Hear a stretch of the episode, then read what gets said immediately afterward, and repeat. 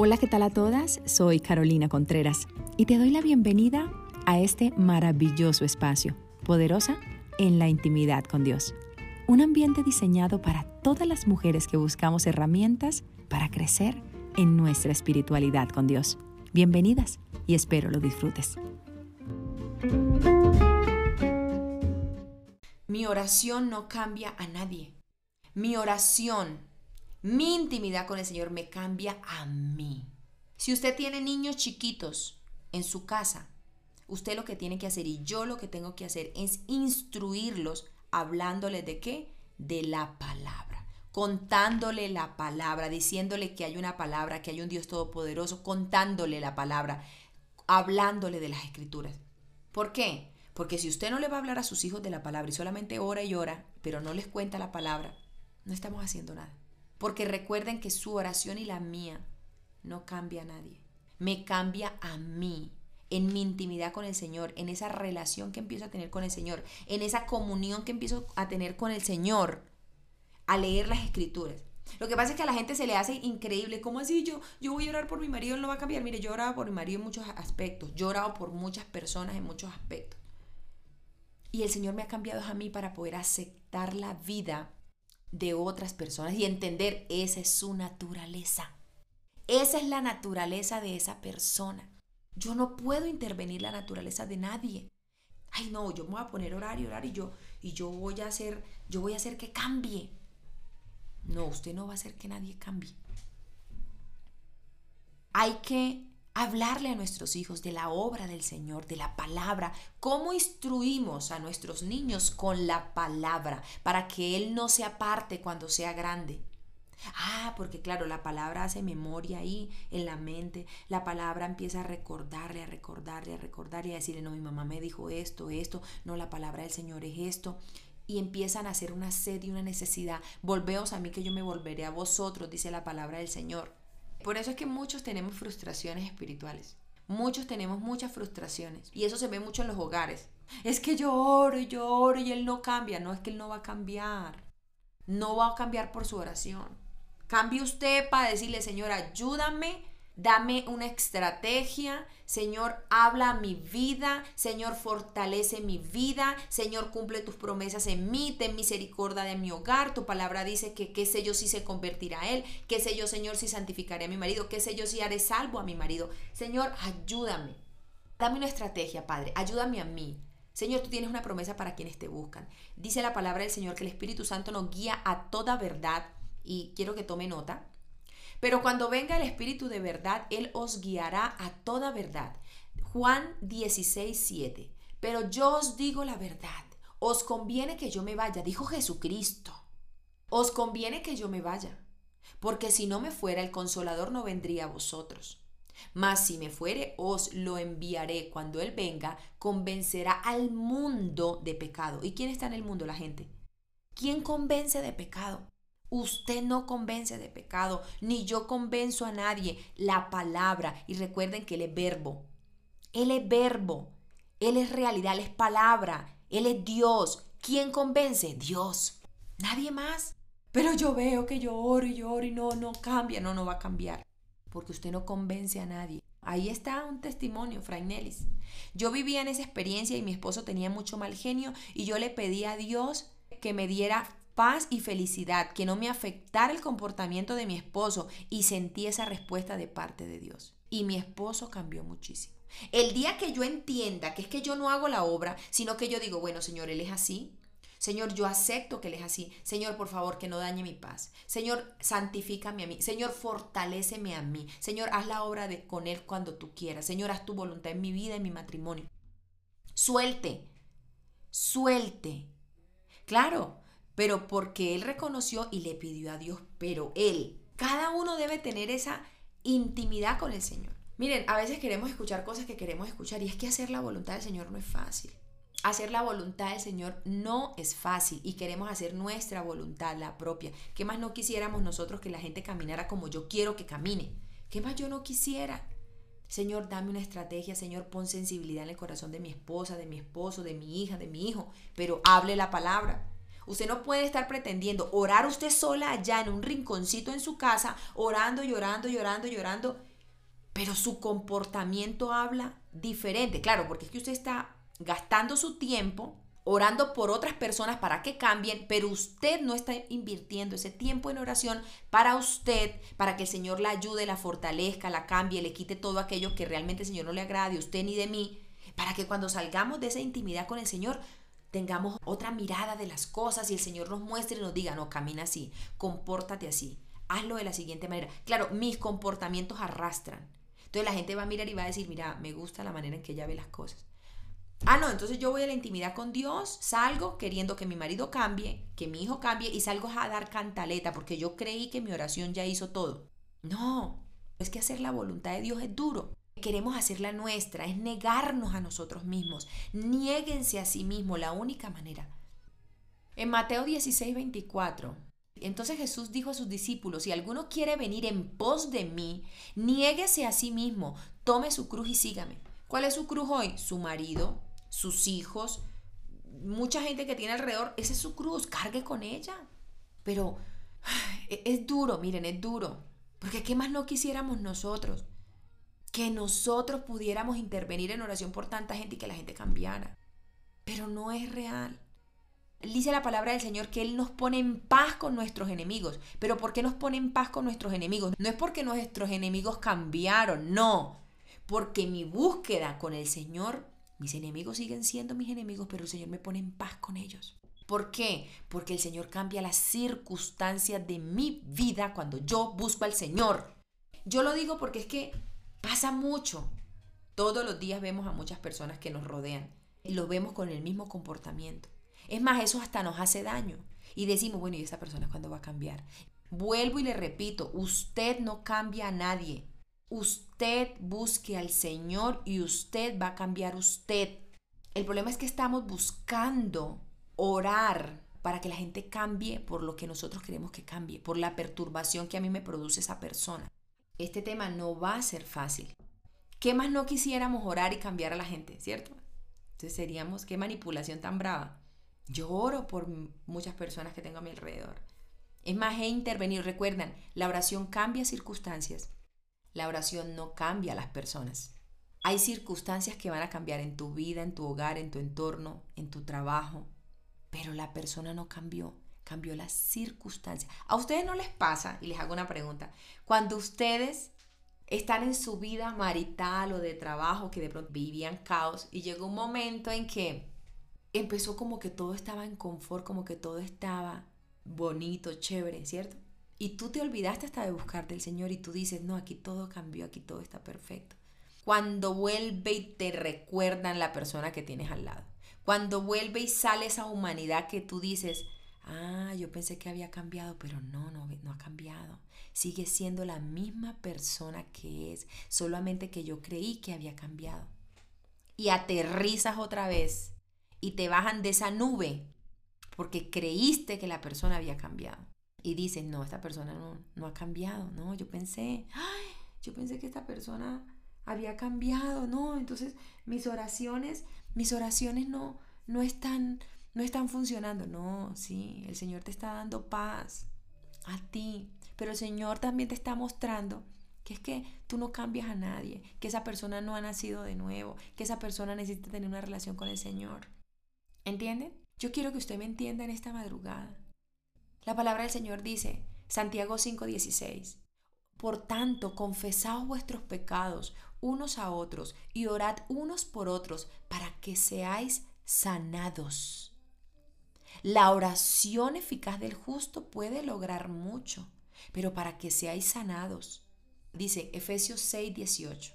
Con toda oración y súplica orad en todo tiempo en el Espíritu y así velad con toda perseverancia y súplica por todos los santos. Oremos. La oración hay que hacerla. Oremos. Pero oremos para que el Señor sea quien tome el control. Oro por mí. Oro para que el Señor haga la obra en mí. Claro, mi esposo es carne de mi carne en su caso y en el nuestro. Es carne de nuestra carne. Decirle, Señor, por favor, Elite dice, me pasó exactamente eso y me alejé, pero entendí que no es algo que los demás, es algo mío y de mi Salvador. Eso es un tema personal. Mire, y nosotros queremos usar nuestra intimidad con el Señor para cambiar nuestro entorno, pero no para cambiar nosotros. Y aquí la primera persona que tiene que cambiar es usted y yo.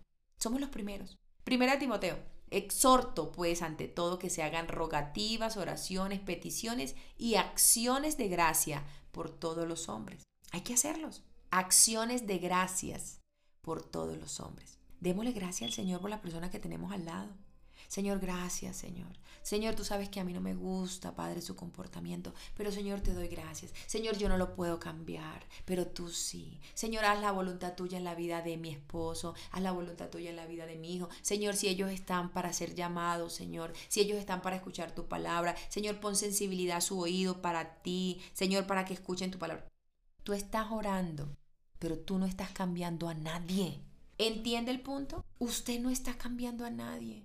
Su oración no es la que tiene poder, porque entonces yo podría estar diciendo que yo soy la que tengo el poder, entonces yo le estoy quitando la gloria a Dios. Y eso es lo que nos está pasando. Ah, es que yo hago. No, usted no hace nada, yo tampoco. Yo no hago nada y usted no hace, no hace nada. Quien hace la obra es Él. Por eso estamos tan equivocados. Por eso no hacemos la voluntad del Señor, porque queremos hacer las cosas a nuestra manera, a nuestro antojo. Yo quiero que Él cambie, yo quiero que Él cambie, yo quiero que se bautice, yo quiero que se arrepienta, yo quiero que entienda que cometió un error. Esa es su humanidad que está pidiendo que le reconozcan a usted lo que usted está haciendo.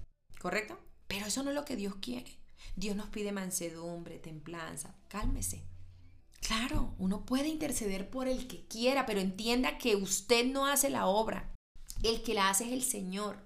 Y estamos muy equivocados creyendo que, ah, no, yo voy a orar todos los días de 5 a 6 de la mañana por esa persona y Dios va a hacer la obra. ¡Ajo! Y es que usted manda a Dios. Si es la voluntad del Señor, Señor, intercede. Señor, si es tu voluntad, Señor, haz la obra con esa persona. Usted verá si quiere pasarse el tiempo orando por otra persona y no está orando por usted para que el Señor haga la obra en usted y usted pueda tener un panorama distinto de la vida. Para que el Señor le hable también a usted y le muestre, porque es que estamos tan agotados y desgastados en orar por tanta gente que nos olvidamos de nosotros y por eso no aguantamos.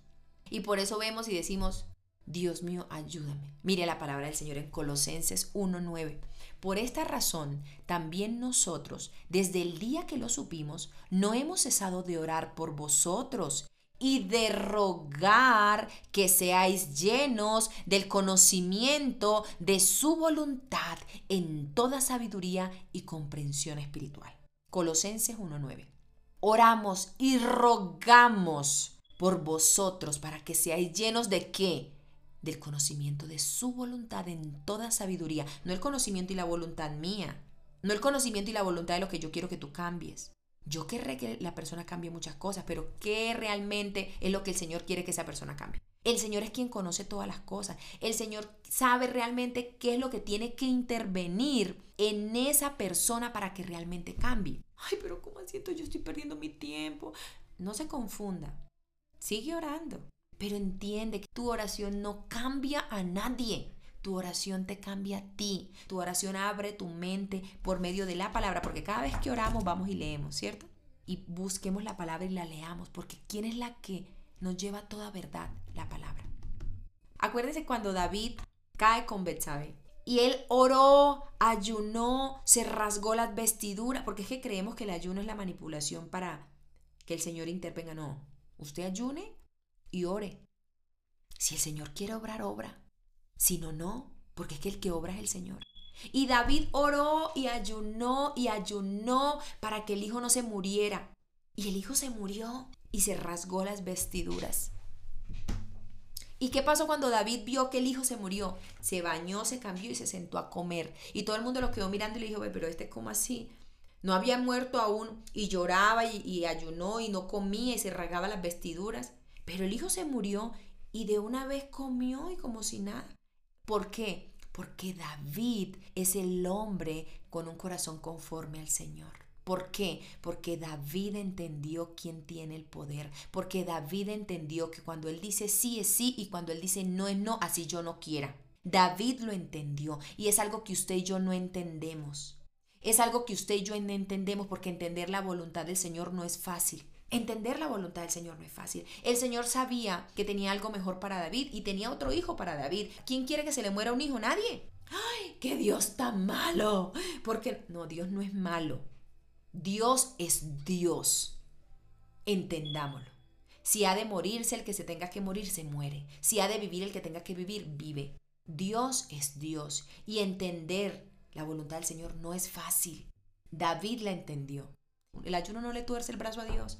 Ni mi oración, ni el ayuno, ni mis ruegos le tuercen la mano al Señor, porque Él es Dios. Él es soberano. Dios cambia a quien tenga que cambiar. Dios obra como tiene que obrar. Espero que usted en esta madrugada me haya entendido el punto. Porque mire, es algo que es difícil de entender. Es algo que es difícil de entender. Cada vez que usted vaya a la intimidad con el Señor, cada vez que yo vaya a la intimidad, yo quiero que el Señor cambie muchas cosas en mi vida. Yo quiero que el Señor intervenga en muchas áreas de mi vida. Yo quiero tener muchas cosas. Yo quiero que el Señor me haga próspera en muchas áreas. Yo quiero que el Señor me dé éxito en muchas cosas. Pero ¿cuál es la voluntad del Señor? Hay muchas promesas. El problema es que yo quiero hacer mi voluntad y no la del Señor. Y eso debe quedar clarísimo. La oración no cambia a nadie, la oración me cambia a mí. David lo entendió. ¿David pudo torcerle la mano al Señor? No. David entendió que Él es Dios y David lo entendió en un momento crucial de su vida. Él lo entendió en un momento difícil y de dolor. ¿Qué más dolor es que sentir que te van a arrancar un hijo? Eso duele mucho. Entendamos que el Señor es grande, que el Señor hace como a Él le place, porque Él es Dios. Ahí tengo una pregunta que dice, Caro, lloraba mucho por mi esposo y nunca cambió porque yo no cambié. ¿Real? La gente no cambia porque nosotros somos los que no cambiamos. Ay, es que a mí el Señor no me oye o esa es la voluntad del Señor. No, es la voluntad suya, porque usted no ha cambiado. El Señor es justo y soberano. Y el Señor no va a pretender a mí que con mi oración hipócrita, que estoy pidiendo que cambie y que cambie ese hombre, ese mal hombre, esa mal persona, ay, usted camina como usted quiere. Ay, usted está creyendo que porque usted aquí está ore, que ore, entonces usted es más santa que él. Dios es un Dios justo y Dios conoce las intenciones del corazón de todos nosotros. Es justo, es importante tenerlo, entiendo, pero Dios dice que Él no desprecia un corazón contrito y humillado. Entonces, ¿será que estoy? No, y es que acaso el corazón de David no estaba contrito y humillado. No, sí, pero no era la voluntad del Señor. Hay cosas que no son la voluntad. ese es otro punto que no queremos entender, la voluntad de Dios. Porque nosotros queremos hacer nuestra voluntad. Recuérdese que el que no se niega a sí mismo difícilmente va a poder evolucionar. Debemos negarnos a nosotras mismas. Hay que le tocó a David negarse. A Saulo, hasta que no apareció el Señor, ese hombre no cambió, porque el único que cambia vidas se llama Jesucristo. El único que redarguye es el Espíritu Santo. El único que nos permite cambiar es nosotros naciendo de nuevo. Pero pretendemos cambiar, ¿cómo? Que con nuestra oración cambie otro, pero nosotros quedándonos igual. Orando al mismo tiempo también por nosotros para que Dios nos abra una puerta para la palabra a fin de dar a conocer el ministerio de Cristo por el cual también he sido encarcelado. Orando por qué? Para que el Señor abra puertas. Por eso le digo, el Señor pone circunstancias, el Señor cambia las circunstancias. Y lo vimos con Esther, el Señor cambió las circunstancias. Y lo, hemos visto a lo largo de la palabra. Abigail, ¿qué pasa con la historia de Abigail? Abigail estaba casada con un hombre naval, malo, hombre malo naval, porque la palabra lo describe como malo. Ella interviene por ese hombre. ¿Y qué pasa? Ella oraba por él seguramente, era una conocedora de la palabra, pero nunca cambió. Naval murió siendo malo. Naval murió siendo malo y Dios le dio la recompensa a Abigail por ser como ella era. El Señor le dio la recompensa a ella porque ella caminaba y era una mujer inteligente y sabia. Y la palabra no está, las historias de la palabra no está para que nosotros nos montemos en otro bus. El Señor cambia quien tenga que cambiar. Entonces, entienda y dígale al Señor que la llene a usted. Mire, Abigail estaba casada con un muy mal hombre, malo y perverso naval. Y si no nos negamos a nosotros mismos, va a ser muy, a todos mismos, es muy difícil que podamos tomar nuestra cruz para seguirlo. Así es, muy difícil. Aquí la clave está en negarnos. Aquí la clave está en negarnos. Niégate a ti. Yo me tengo que negar todos los días para poder seguir creciendo en el Señor y crecer en su palabra. Ah, no, pero yo quiero que mi esposo se niegue, mi hija se niegue, mi hijo se niegue, mi vecino se niegue, todo el mundo se niegue y yo quiero ser la reina del baile. en que yo no me quiero negar porque como yo soy más santa, ¿cierto? Como yo soy más santa, como yo soy la que más oro, entonces yo no me voy a negar. No, te tienes que negar. Nos tenemos que negar. Así pues, Pedro era custodiado en la cárcel, pero la iglesia hacía oración ferviente a Dios por él. Nosotros oramos a Dios para que sea Dios quien intervenga. Somos nosotros quienes oramos para que el Señor obre bajo su voluntad, para que el Señor abra puertas, para que el Señor toque corazones, para que el Señor sane, para que el Señor nos ayude, para que el Señor haga la obra. Señor, sáname a mí, libérame a mí, ayúdame a mí. Señor, ayuda a mi esposo. Señor, haz tu voluntad en él. Señor, usted no va a dejar de orar. Y yo quiero que eso usted lo lleve en su corazón y diga, necesito aceptar tu voluntad. Mire, yo soy de las que intercede por muchas circunstancias en mi vida y he venido intercediendo en mi matrimonio, en mi vida, pero sé que me ha tocado a mí cambiar más de lo que yo esperaba que cambiara mi esposo, mis hijas, mi vecino, mi amigo. A mí me ha tocado dar más, porque quien busca del Señor entiende que tiene que dar más de lo que está esperando, porque entonces no sería correcto. Es muy importante que lo tengamos presente. Cuando usted vaya a esa intimidad con el Señor, siga orando sin cesar. Pero dígale al Señor, Señor, ayúdame a entender tu palabra. Señor, ayúdame a orar para que me cambies a mí. Señor, y por ende cambia a mi esposo, a mis hijos, a mi vecino, a mi amigo, a mi mamá, a mi papá. Señor, que ellos puedan ver tu palabra de una manera distinta. Señor, ayuda, Señor, si estoy haciendo algo erróneo, Señor, habla mi vida. Eso es importante que lo tengamos presente. Asimismo, vosotras mujeres, estad sujetas a vuestros maridos, para que también los que no creen a la palabra sean ganados sin palabra por la conducta de sus esposas. Mi conducta, el ejemplo, arrastra. Ellos ven la palabra del Señor reflejada en mí, en ti.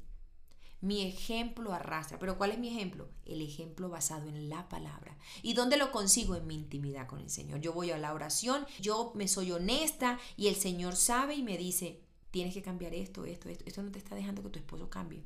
Miren, hay gente y usted no sé si le ha pasado. Ay, Señor Jesús, yo no quiero ser como esa persona. Uy, no, si yo voy a ser así, ser cristiano o ser seguidor de Cristo es hacer como usted, yo no quiero ser como usted. A mucha gente le pasa. No busca del Señor, no cree en la palabra del Señor por el ejemplo de muchas otras personas. Es muy importante que lo tengamos presente. Dicotomía más grande que tenemos el tema de los maridos y los esposos. Asimismo, mujeres, sujétense. Ah, no, pero yo quiero hacer lo que yo quiera, yo no me quiero sujetar. Ah, pero quiero ser una hija de Dios. Ay, no estoy cumpliendo la palabra. Por eso es importante que con mi comportamiento, sin palabra, sin palabra, nosotros con nuestro comportamiento, porque la palabra de Dios más que hablarla se vive. Nuestro comportamiento habla. Recuerden que el lenguaje es universal. Si a usted le levantan el hombro, usted está siendo grosera con la levantada del hombro, porque el lenguaje es universal. El lenguaje y nosotros no verbalizamos muchas cosas, pero están hablando de nosotros. Usted puede hacer una mala cara a alguien con un mal gesto, una mala situación. La gente puede saber que usted no tiene afinidad con alguien por un mal comportamiento suyo, no verbalizado. O sea, que usted no lo habló, pero su cuerpo sí lo habló. Entonces, es muy importante que lo tengamos presente. Es un tema duro, es un tema que queremos hacer a nuestra manera, pero entienda que Dios es Dios y Él es soberano. Y Él es quien cambia vidas. Usted siga orando, pero usted siga diciéndole, Señor, Señor, quiero vivir mi vida contigo de manera perfecta. Quiero caminar como tú quieres que yo camine. Quiero ganarme a las personas con mi comportamiento. Pero para yo poderme ganar las personas con mi comportamiento, pues yo tengo que caminar conforme a la voluntad del Señor. En mi intimidad con el Señor, el Señor empieza a hacer cambios en mi vida. Pero yo quiero usar la intimidad con el Señor para hacer cambios en otra persona, no. Intervengamos en oración, pero que el Señor sea haciendo la obra. Espero haya sido de gran bendición esta palabra a tu vida, ha sido de gran bendición esta palabra a mi vida. No olvides visitarnos en nuestras diferentes redes sociales. Gracias por hacer parte de este maravilloso ambiente espiritual. Bendiciones.